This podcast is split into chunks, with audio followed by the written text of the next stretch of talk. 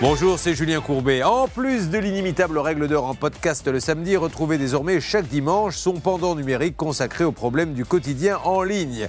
Comment naviguer en toute sécurité sur Internet, comment éviter les arnaques par mail ou par SMS qui sont légion? Et comment protéger vos données personnelles? Ce podcast répond ici à toutes les questions que vous vous posez sur les nouvelles technologies.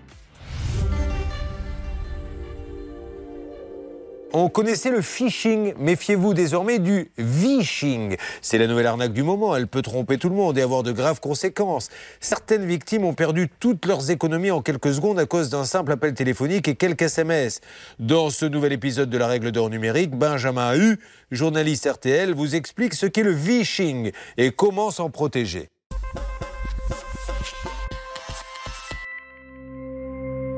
Cette nouvelle arnaque téléphonique sévit depuis plusieurs mois désormais, et elle a déjà fait des milliers de victimes en France.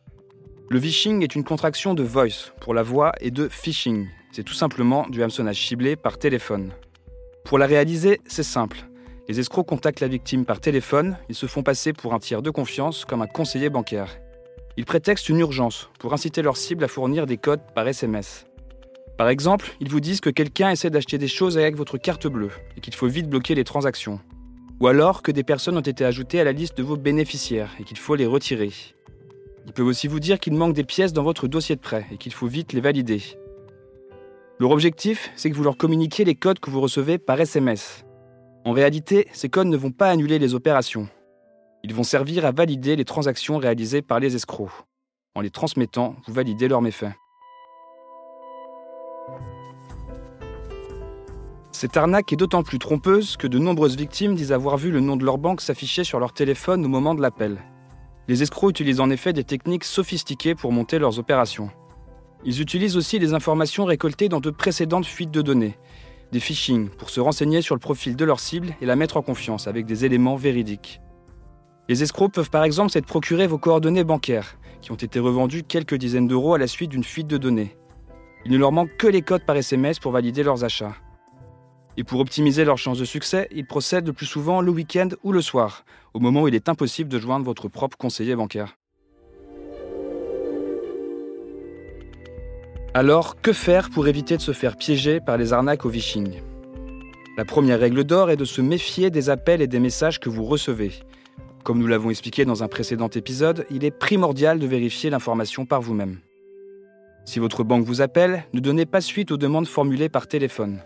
Contactez vous-même votre conseiller bancaire ou rendez-vous sur votre espace personnel pour vérifier si ces informations sont vraies. D'une manière générale, sachez que votre banque ne vous demandera jamais de communiquer un code ou un mot de passe par téléphone, SMS ou mail. L'autre règle d'or est de ne jamais valider une opération dont vous n'êtes pas à l'origine. Aujourd'hui, de nombreuses transactions doivent être validées par un code reçu par SMS.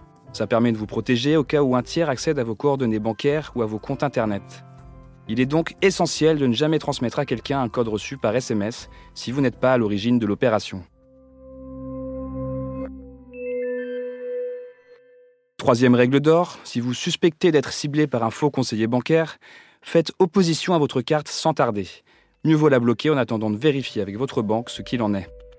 Si ça vous arrive le soir ou le week-end, rendez-vous sur le site de votre banque. Vous pouvez aussi joindre un numéro d'urgence qui se trouve sur le site ou sur les distributeurs de billets.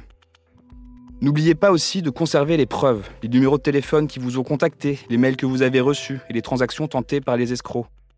Transmettez-les à votre banque en signalant l'arnaque.